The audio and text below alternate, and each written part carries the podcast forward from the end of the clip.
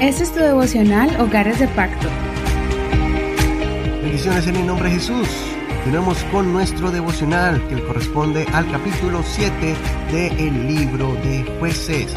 El tema de hoy es sin miedo y en posición de ataque.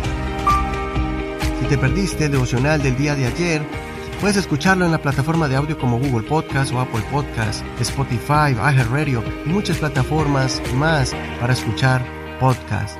Encuéntranos como Hogar de Pacto Devocional y ahí escucharás esta enseñanza y las anteriores. Vamos a seguir con jueces capítulo 7, verso 1 al 8. Dice así, Jerobaal, es decir, Gedeón, se levantó muy de mañana con todo el pueblo que estaba con él y acamparon junto al manantial de Harot. El campamento de los madianitas estaba al norte del suyo, cerca de la colina de Moré en el valle. Y el Señor dijo a Gedeón, el pueblo que está contigo es demasiado numeroso para que yo entregue a los madianitas en su mano. No sea que Israel se jacte contra mí diciendo, mi propia mano me ha librado. Ahora pues pregona a oídos del pueblo y di, quien tema y tiemble, que se vuelva. Entonces Gedeón los probó, y se volvieron veintidós mil de ellos, y se quedaron diez mil. Pero el Señor dijo a Gedeón, el pueblo aún es demasiado numeroso, hazlos descender a las aguas, y allí te los probaré del que yo te diga, este irá contigo, ese irá contigo. Pero cualquiera que yo te diga, este no irá contigo, el tal no irá. Entonces hizo descender el pueblo a las aguas y el Señor dijo a Gedeón, a todo el que lama el agua con su lengua, como lame el perro, lo pondrás aparte. Asimismo a cualquiera que se doble sobre sus rodillas para beber. El número de los hombres que lamieron el agua, llevándola a su boca con la mano, fue de trescientos. Todo el resto del pueblo se dobló sobre sus rodillas para beber agua. Entonces el Señor dijo a Gedeón, Con los trescientos hombres que lamieron el agua los libraré y entregaré a los madianitas en tu mano. El resto del pueblo, que se vaya cada uno a su lugar. Tomaron en sus manos las provisiones del pueblo y las cornetas, y él despidió a todos aquellos hombres de Israel, cada uno a su morada, pero retuvo a los trescientos hombres. El campamento de Madián estaba abajo, en el valle. Hasta aquí la lectura de hoy. No olvides leer todo el capítulo completo para que no te pierdas toda la acción que ocurrió en este evento. Aquí vemos uno de los episodios más conocidos de la Biblia por su estrategia militar dirigida por Dios y la forma en que Dios trastornó a los enemigos del pueblo de Dios. Dios usó a Gedeón para que convoque al pueblo a la guerra. Dios le dijo a Gedeón que devuelva a su casa a todo aquel que tenga miedo, y de los treinta y dos mil guerreros solo quedaron diez mil. De esos diez mil, Dios los prueba para ver cuáles están mejor capacitados, llevándolos al arroyo donde unos bebieron el agua trayendo a la boca con sus manos y otros bebieron el agua metiendo la cabeza en el arroyo. De los diez mil solo quedaron trescientos soldados, que fueron los que guardaron su posición de alerta, sin perder la mirada en el campo, para enfrentar una gran multitud de cientos de miles de enemigos. Esta sorprendente historia nos muestra que Dios puede hacer estragos con muchos o con pocos, pero ese grupo selecto debe tener dos cosas.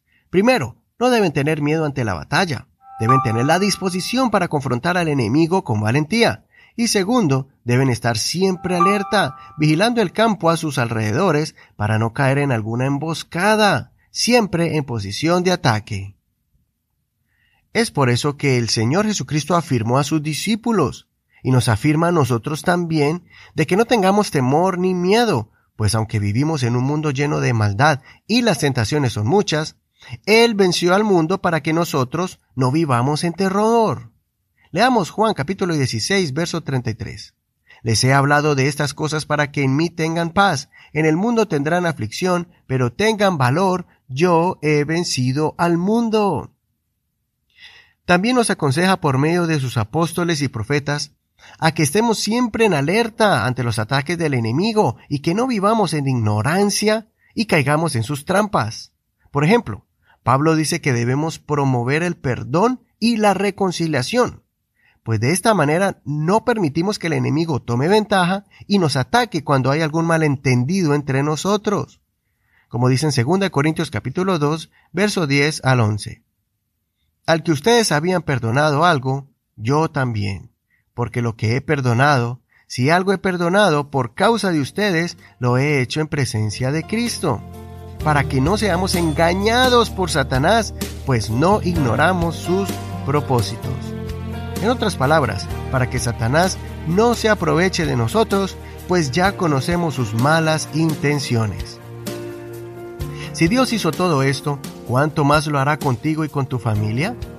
Llénate de valor, conságrate, llénate del Espíritu Santo, toma una posición activa de lucha espiritual, levántate más temprano para que intercedas en oración por tu familia, ora por tus hijos cuando estén durmiendo.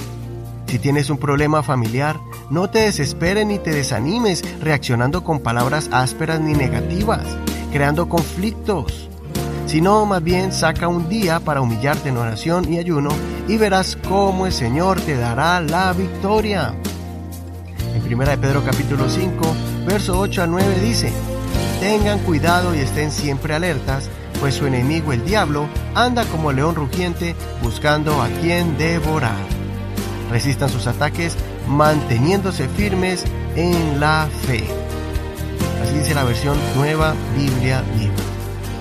Hasta aquí el devocional del día de hoy. Soy tu hermano y amigo Eduardo Rodríguez. Que el Señor escuche tu oración y te levante como un guerrero valiente.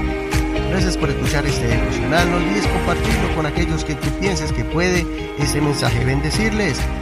Puedes hacerlo por medio de la red social Facebook. Puedes buscarnos allí como Hogares de Pacto Devocional y allí podrás compartirlo con tus amistades. También puedes escribirnos cómo este devocional ha sido bendición para tu vida. Gracias por tus oraciones y gracias a todos aquellos que se han comprometido para apoyar este ministerio y así poder llegar a muchos hogares en diferentes ciudades y países. Bendiciones de Dios para ti. Hasta mañana.